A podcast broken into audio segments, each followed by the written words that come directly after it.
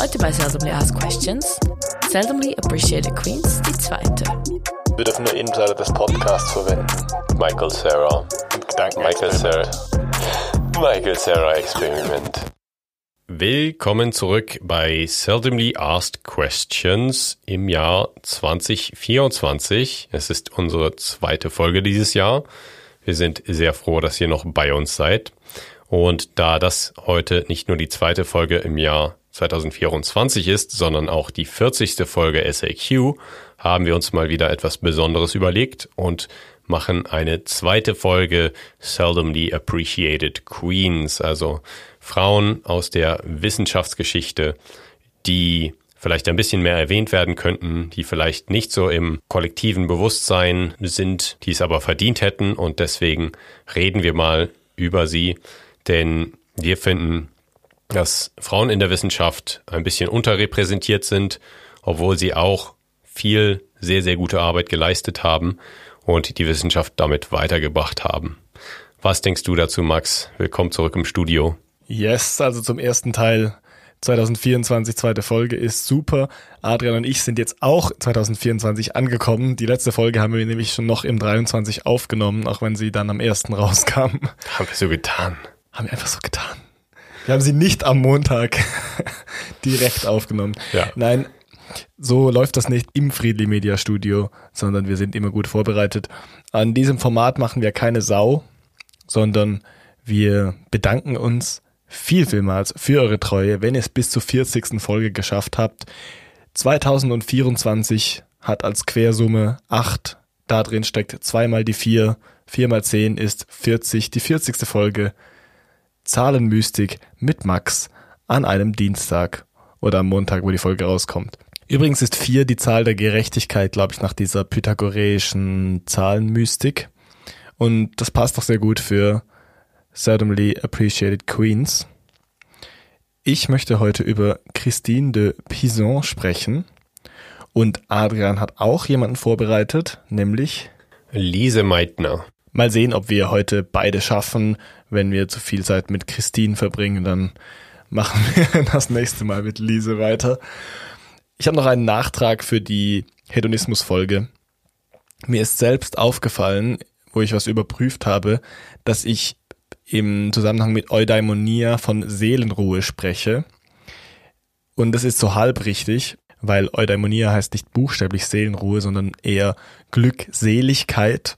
Und wenn man sich dann da fragen kann, was der Unterschied ist, aber ich habe es als Seelenruhe übersetzt, weil ich im Zusammenhang mit Epikur darüber rede und für ihn bedeutet Glückseligkeit zu erreichen, Seelenruhe zu erlangen. Das Wort für Seelenruhe ist Ataraxia, genau genommen.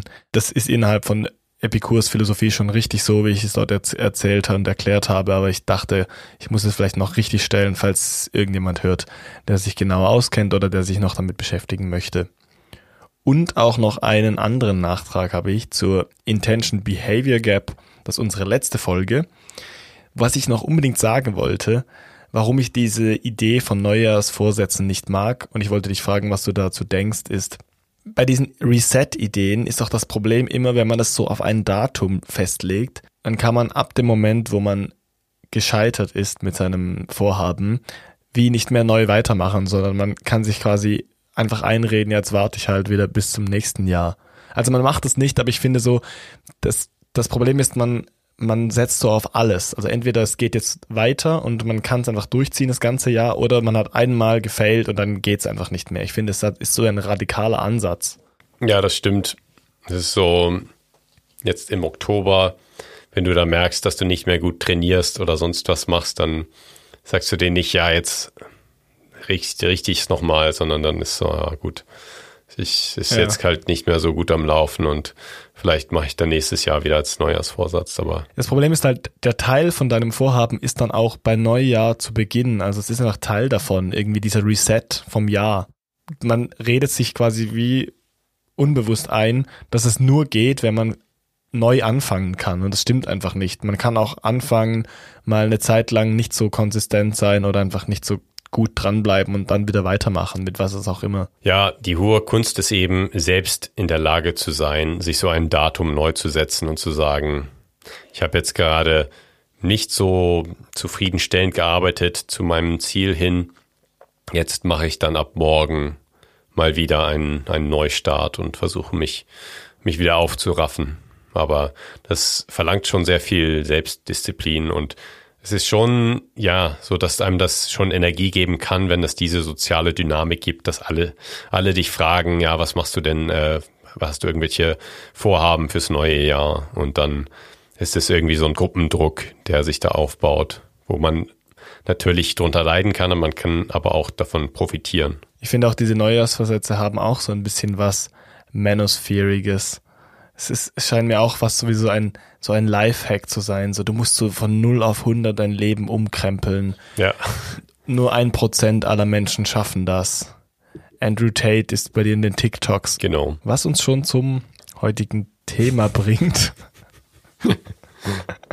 Christine de Pisson.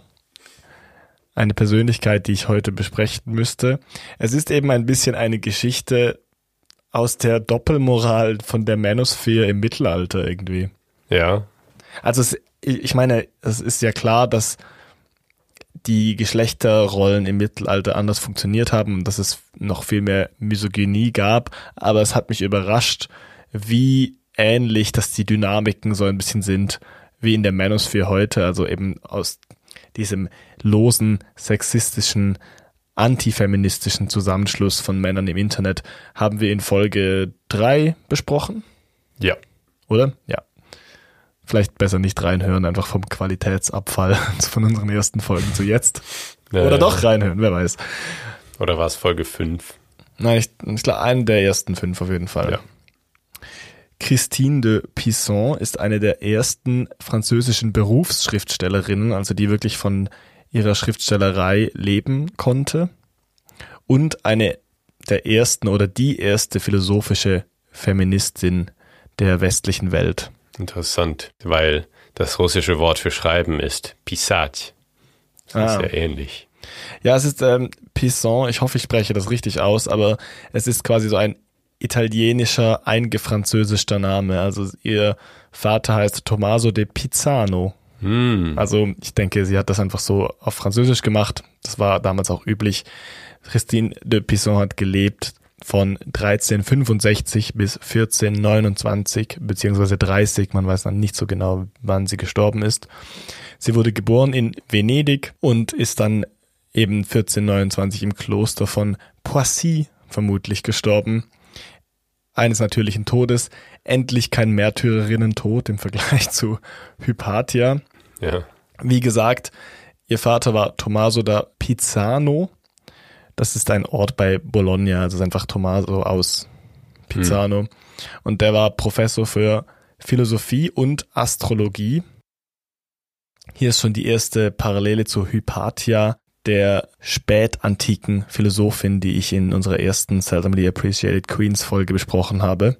Und die unser schönes Seldomly Asked Questions Logo ziert. Sehr gute Anmerkung. Hypatias Vater war Mathematiker und Christines Vater war Philosoph und Astrologe. Ich glaube aber nicht, dass das Astrologie in dem Sinne ist, wie wir das heute sehen, also mit Sternzeichen rumwursteln und so, sondern das ist einfach ähm, Sternenlehre. Ja. Also man könnte wahrscheinlich auch sagen Astronom. Aber es ist krass, weil früher war die Mathe und Philosophie war einfach so einfach.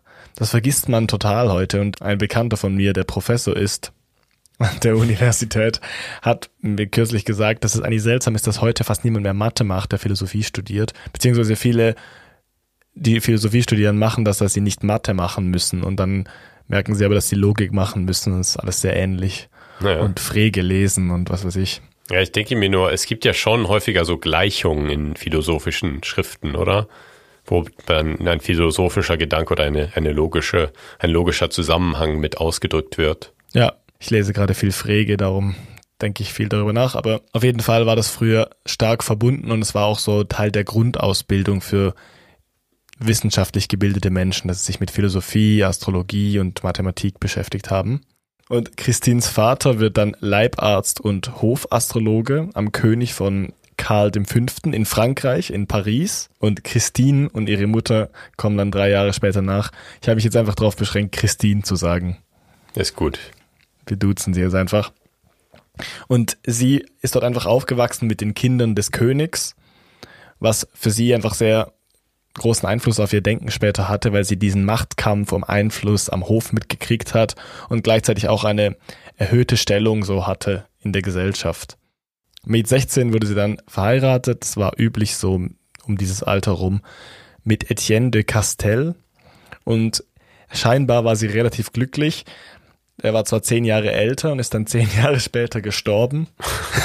Aber das war nicht der Grund, dass ja. das als glücklich eingeschätzt wird, sondern sie hat dann gesagt, aus Liebe zu ihm möchte sie nie wieder heiraten. Hm. Sehr ehrenhaft. Beziehungsweise, ich bin mir nicht ganz sicher, ob das eine gute Interpretation ist. Das war aus einem Buch über Philosophinnen in der Antike bis zur Aufklärung und die Autorin hat dort geschrieben, dass sie denkt, dass das ein gutes Zeichen ist. Andererseits kann es aber auch sein, dass sie dann wie schon verheiratet war und als Witwe gedacht hat, das ist meine Chance, das jetzt ein für alle Mal loszuwerden. Ja. Und dann hat sie vielleicht einfach gesagt, ja, aus Liebe zu ihm kann ich nie wieder heiraten, einfach, dass sie ihre Ruhe hat. Das könnte auch sein. Denn sie hatte ein gewisses Problem mit patriarchalen Strukturen zu der Zeit in der Gesellschaft, oder? Richtig. Es ist aber doch so, dass sie viele so Liebesgedichte am Anfang geschrieben hat, auch an ihren verstorbenen Mann und man sieht schon, dass gewisse Verarbeitungsprozesse dort literarisch stattgefunden haben. Also kann schon gut sein, dass sie ihn vermisst hat. So genau wissen wir das nicht.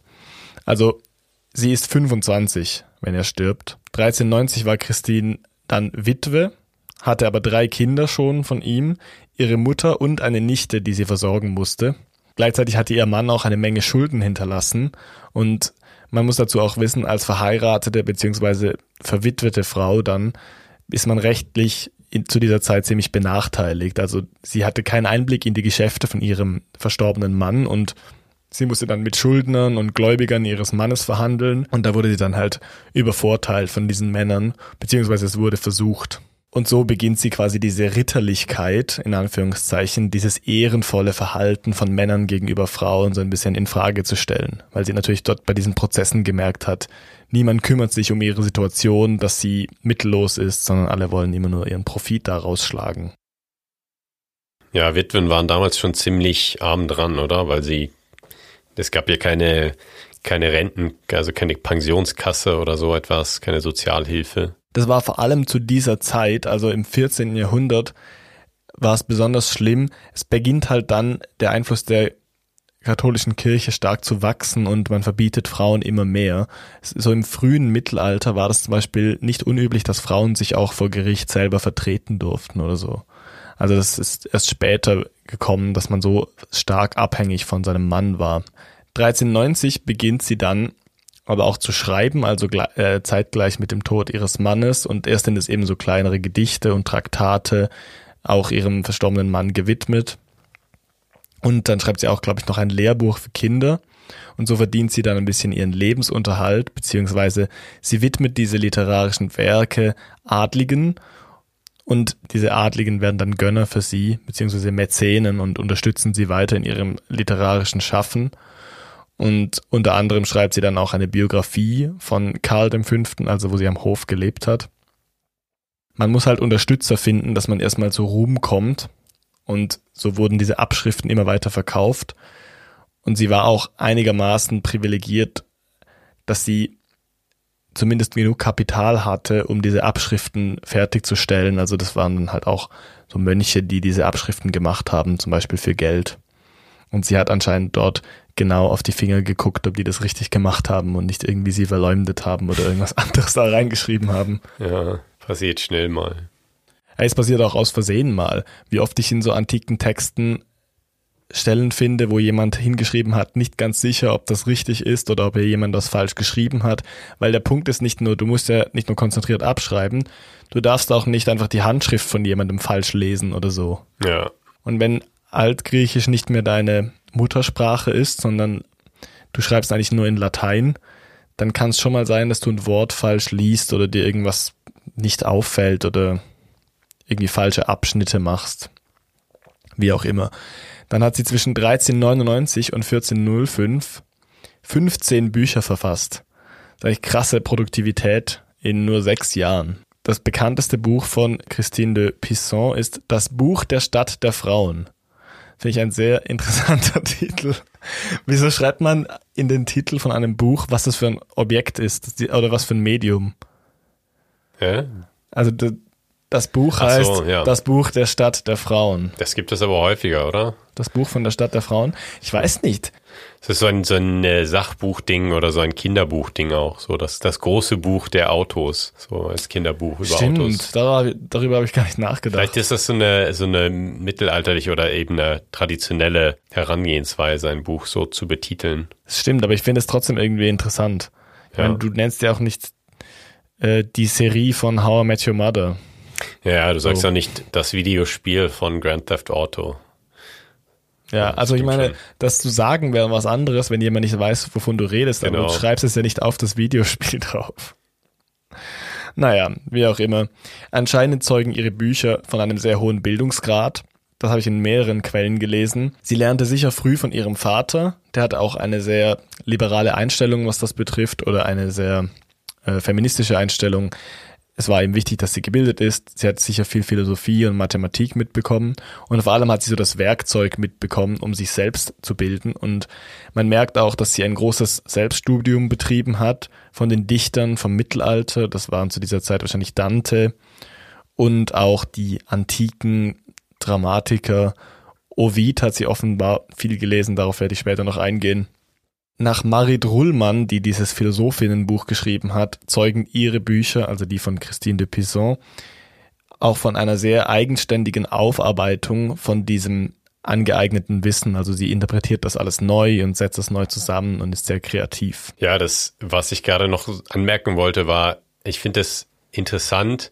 Man, man findet das immer irgendwie überraschend, wenn dann damals zu dieser Zeit jemand so progressiv war oder liberal und der Vater sie unterstützt hat und auch eher liberal war. Und man denkt ja, früher waren alle so extrem konservativ und frauenfeindlich. Aber es ist dann schon so, dass es damals auch Menschen gab, die eben etwas liberaler dachten und schon Frauen auch mehr Rechte eingeräumt hätten. Es war nur einfach generell so, dass das Recht sah es nicht vor oder die Machthaber sahen es nicht vor, aber es gab dann schon einige, einige Leute, die das schon liberaler gestaltet hätten. Und das habe ich eben Ja. auch in meiner, in meiner Geschichte, die ich später erzählen werde, gesehen, dass es da schon zwar frauenfeindliche Umstände gab, aber es gab auch eben gewisse Menschen, die schon die Protagonistin dann unterstützt haben und wirklich auch gesehen haben, dass es Sinn macht, Frauen zu unterstützen. Ich glaube, gerade im Fall von Hypatia oder von Christine de Pizan ist es so,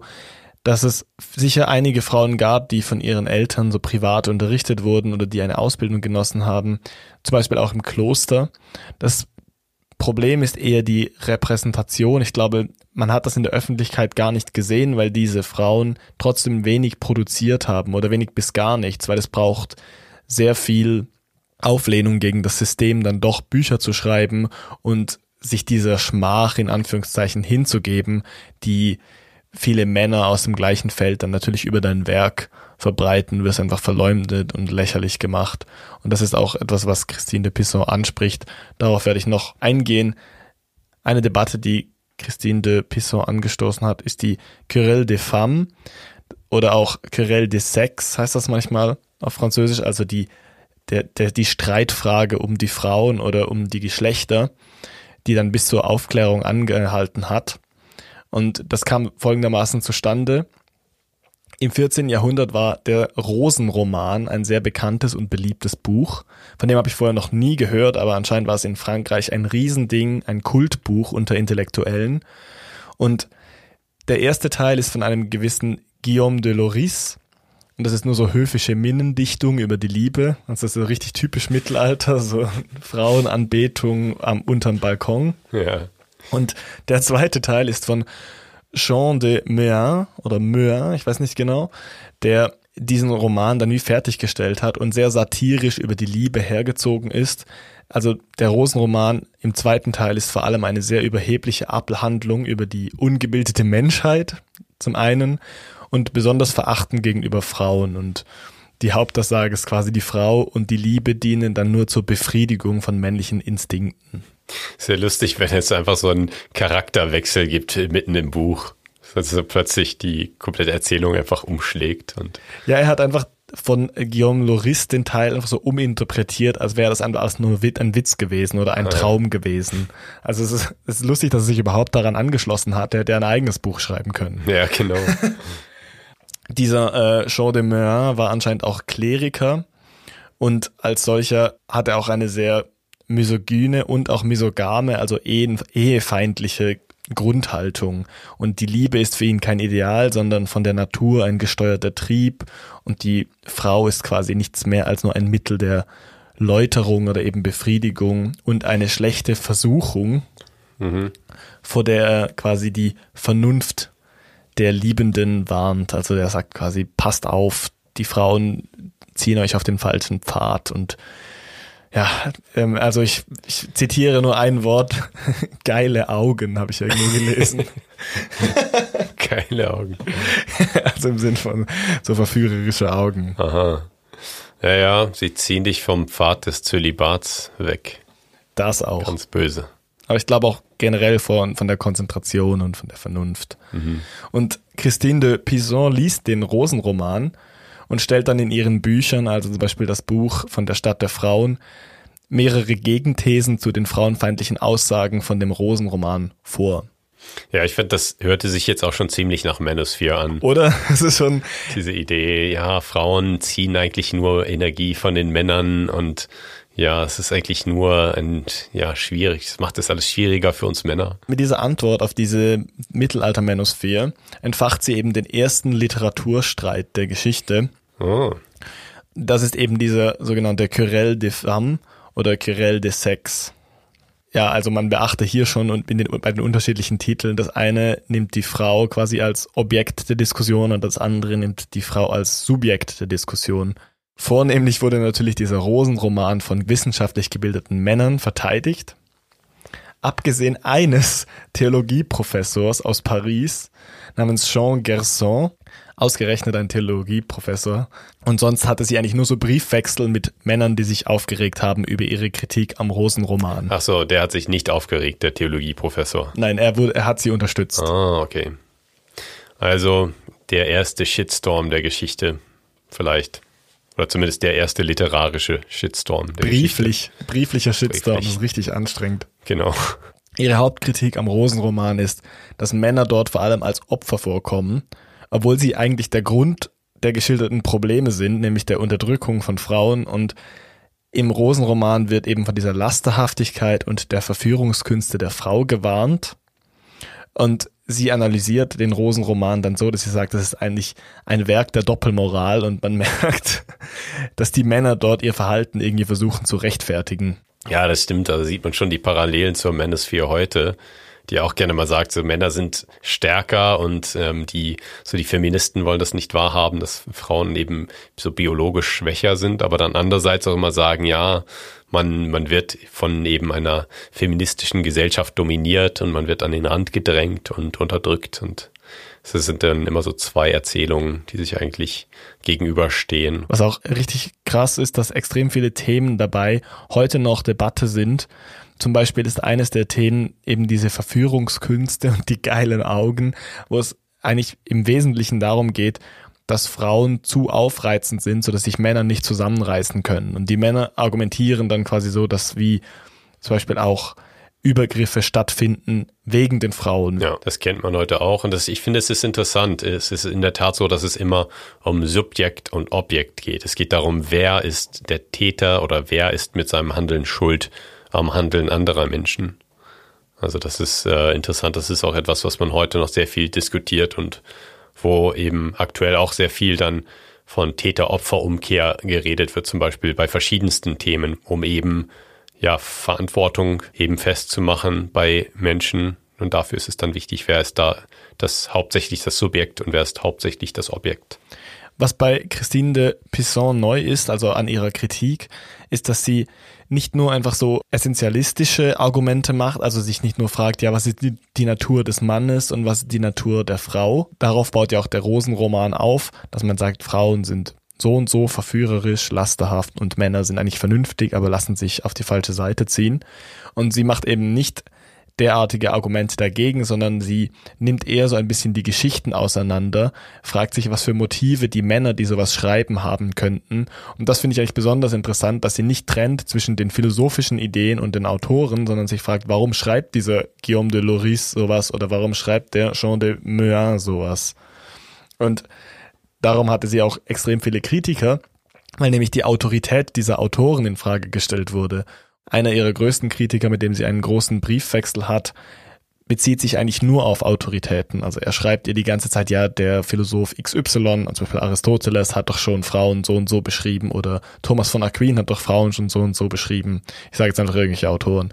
Und Christine de Pissange analysiert dann die Briefe von ihm und schreibt in dieser Analyse ja, er ist eigentlich auf keines meiner Argumente jemals eingegangen. Ja.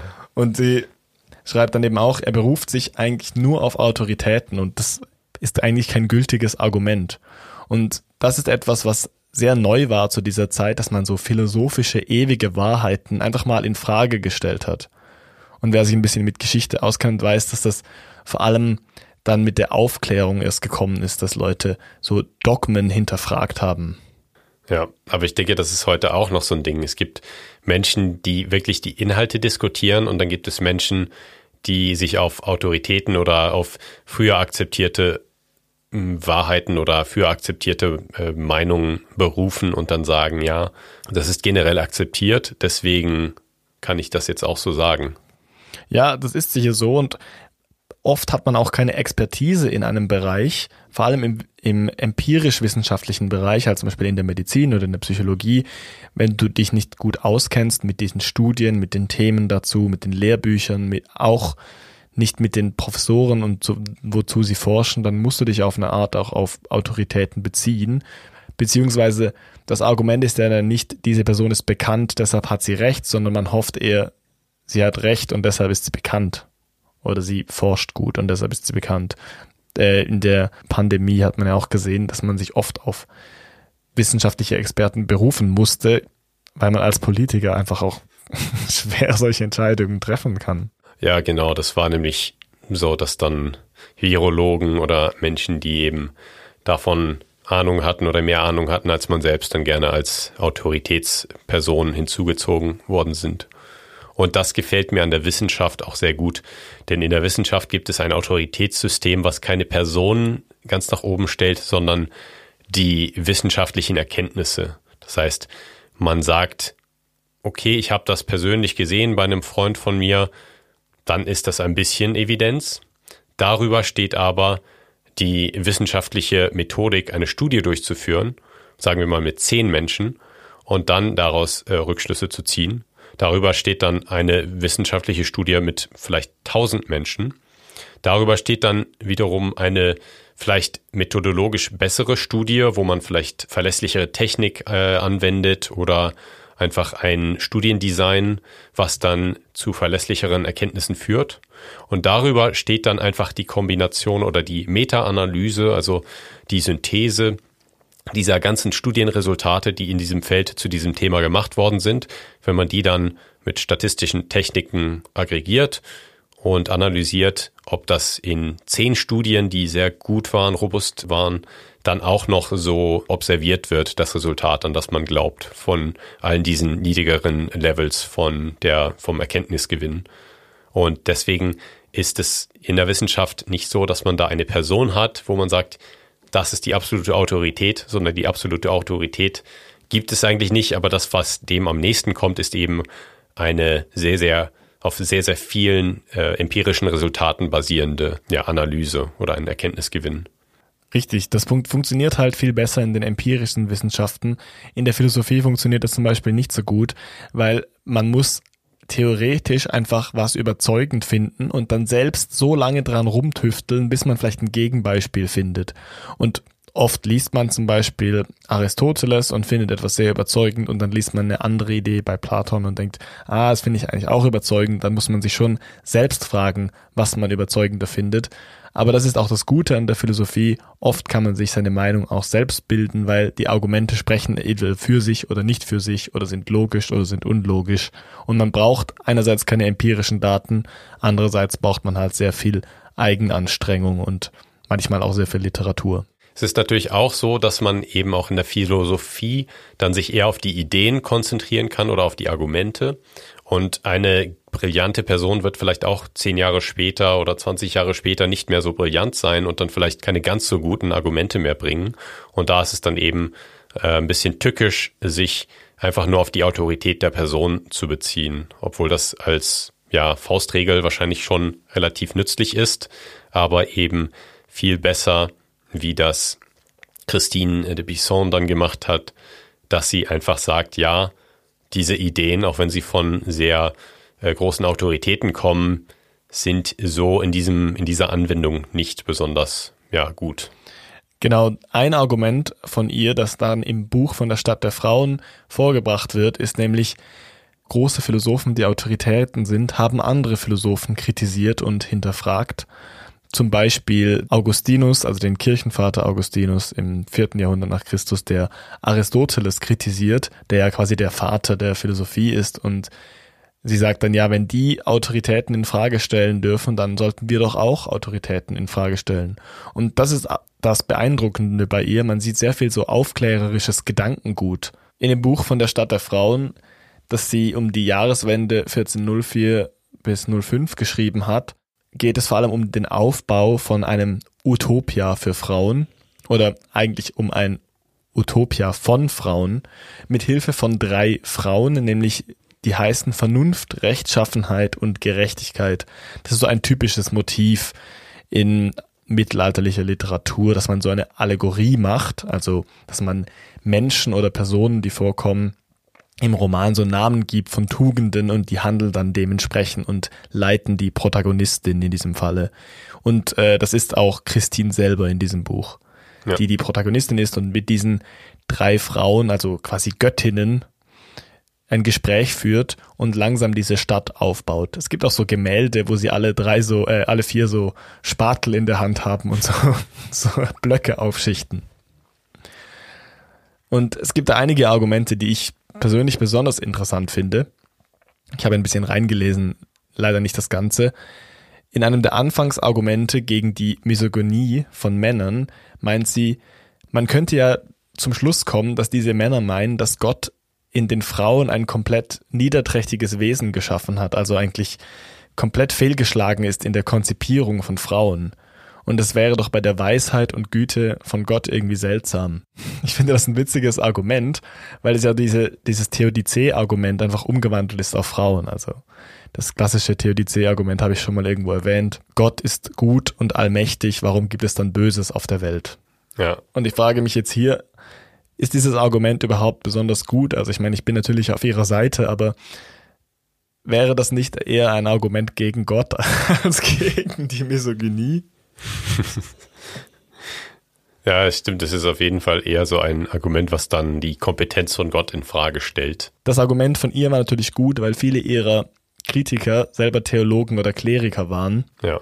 Auch dieser äh, Jean de Meun, der dieses Buch geschrieben hat, war Kleriker und dann zielt man natürlich darauf ab zu sagen, ja, glaubst du jetzt an deinen Gott und die perfekte Natur oder kritisierst du hier das Werk von Gott? Genau, das ist eigentlich genial, weil es testet, woran die Menschen mehr glauben. Glauben sie mehr, also sind sie mehr misogyn oder glauben sie mehr an Gott als ja, allmächtigen Schöpfer? Genau, und ich meine, man könnte dann immer noch argumentieren, ja, Gott hatte für den Mann dann so geschaffen, dass er damit umgehen kann, aber dann wäre der ganze Rosenroman Schrott. Genau. also er ist auch Schrott.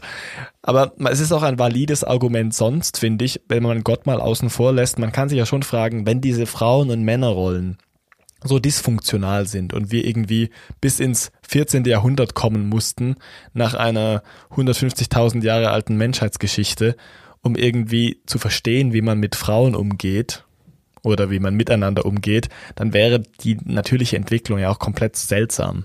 Dass man doch dann sagen muss, haben wir uns, uns unserer Natur so krass entfremdet, dass wir jetzt das brauchen. Außerdem schreibt sie, man sollte überlegen, ob die großen Philosophen, eben die sich so abschätzig über das weibliche Geschlecht äußern, nicht vielleicht einfach falsch liegen. Das war das, was ich vorher schon angesprochen habe. Schließlich hat auch Augustinus Aristoteles korrigiert und sie will damit sagen, Autorität steht der Weisheit nicht gegenüber und das ist eben auch in ihrer Kritik am Rosenroman so.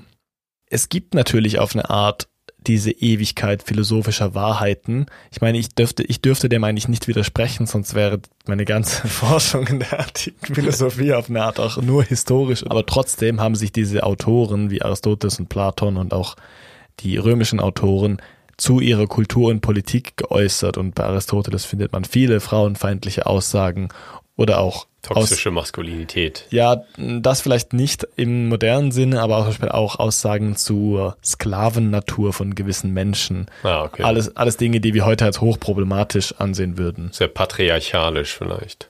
Richtig. Auf eine Art liegt das natürlich auch daran, wieder mal das alte Thema, die Leute, die sowas geschrieben haben, waren natürlich in einer privilegierten, adligen Situation komplett abhängig von dieser Sklavengesellschaft und auch von ihrem Status als Mann.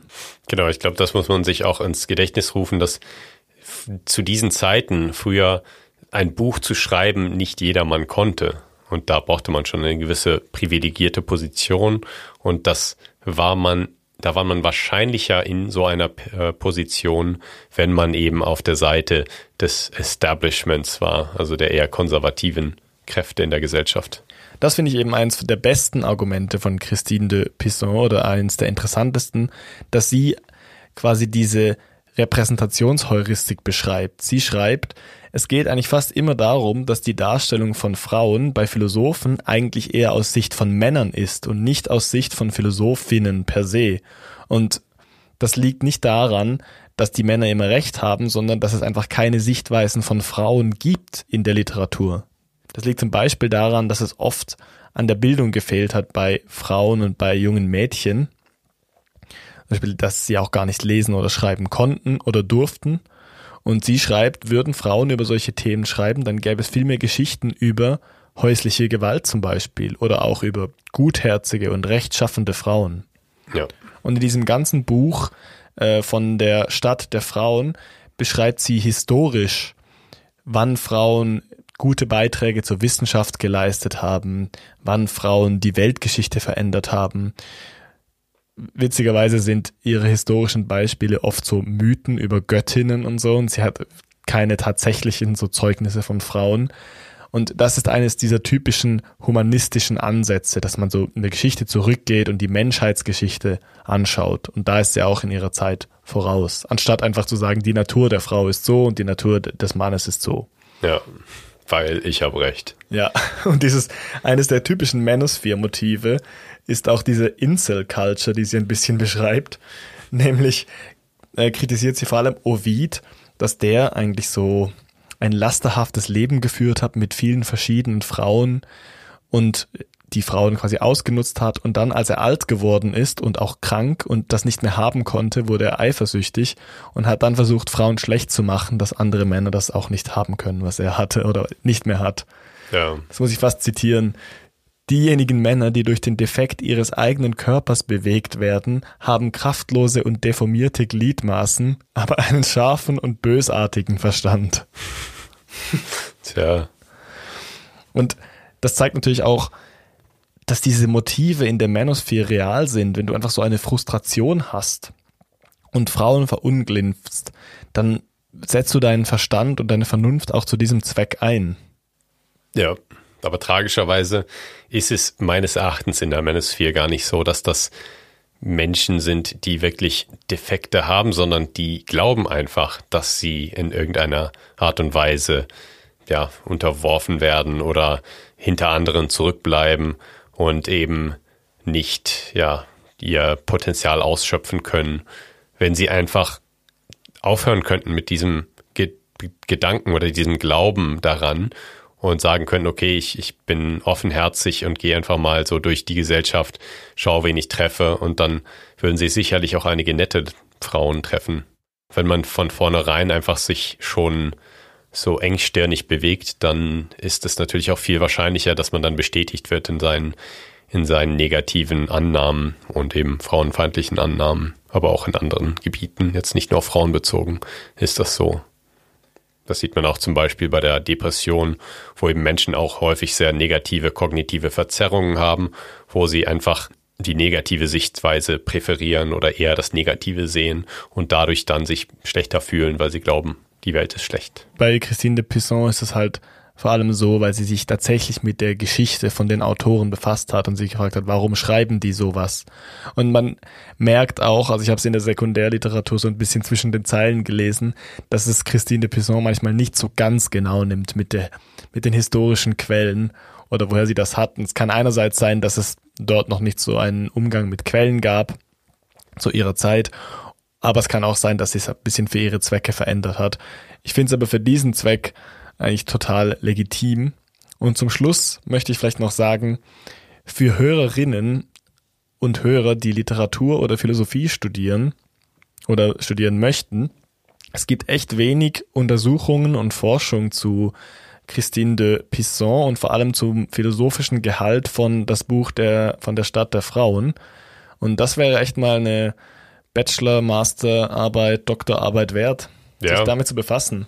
Es gibt viele Parallelen zu Simone de Beauvoir zum Beispiel, der Lebensgefährtin von Sartre, die das Buch geschrieben hat, Das andere Geschlecht, wo es ja auch darum geht, warum werden Frauen verunglimpft, was sind die Motive von Männern. Wir sind jetzt schon fortgeschritten in der Zeit. Ich glaube, wir schließen die Folge einfach mit dem Ende von der Geschichte zu Christine de Pisson ab und widmen eine ganze Folge Lise Meitner. Wir gehen von der Philosophie wieder ein bisschen zurück in die Naturwissenschaften und haben da auch eine sehr spannende Geschichte einer Frau, die auch mit einigen Widrigkeiten zu kämpfen hatte in ihrer Karriere, aber dann letzten Endes doch sehr erfolgreich war. Dann freue ich mich auf die nächste Folge und habe hier sehr viel geredet. Danke fürs Zuhören. Hast du einiges davon mitgenommen, was du es noch nie gehört hast? Ja, also so ziemlich alles. Ich weiß nicht, wie viel ich davon mitnehmen werde, aber ich habe so ziemlich nichts davon gehört vorher. Bei Lise Meitner ist es so gewesen, ich kannte zumindest ihren Namen schon vorher, aber ich kannte ihre Geschichte auch nicht wirklich. Und ähm, das geht mir ja, auch so. Da werde ich auch einiges zu erzählen haben, was ich jetzt auch selbst herausgefunden habe und faszinierend fand. Und ich hoffe, es ist dann auch etwas, was unsere Hörerinnen und Hörer noch nicht unbedingt kannten. Das ist der Sinn dieser Sonderfolgen, dass wir eben euch die Frauen der Philosophie und Wissenschaftsgeschichte etwas näher bringen, die vielleicht nicht so bekannt sind, nicht so berühmt sind, obwohl sie das eigentlich verdient hätten. Dann freue ich mich doch auf die nächste Folge und deine kleine Präsentation zu Seldomly Appreciated Queens. Wenn euch diese Sonderfolge gefallen hat, dann bewertet uns gern auf den Podcast-Portalen oder organisiert uns ein paar neue Hörerinnen und Hörer, indem ihr zum Beispiel einer Freundin oder einem Freund von uns erzählt, die vielleicht ein bisschen mehr über Seldomly Appreciated Queens wissen könnten. Sehr gut. Vielen Dank fürs Zuhören und bis nächste Woche. Danke und bis nächstes Mal. Das war Seldomly Asked Questions, produziert durch Freely Media. Artwork Christoph Heffelfinger.